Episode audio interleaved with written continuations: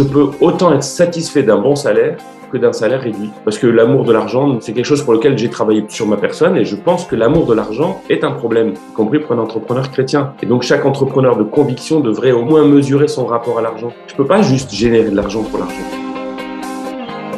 Jésus a lui-même personnifié l'amour de l'argent. Il lui a donné un nom, maman. Quand on entend des chrétiens, on a l'impression qu'il y a des péchés bien plus graves. Hein. L'amour de l'argent, est une catastrophe. Elle génère de l'aliénation, elle génère un comportement euh, égoïste, alors que d'être détaché de l'argent, sans renier l'argent pour autant, puisque Dieu possède l'or et l'argent, donc il n'y a pas d'antinomie, il n'y a pas de rejet, il n'y a pas d'anticapitalisme. Un entrepreneur social, il n'est pas marqué euh, politiquement. Hein.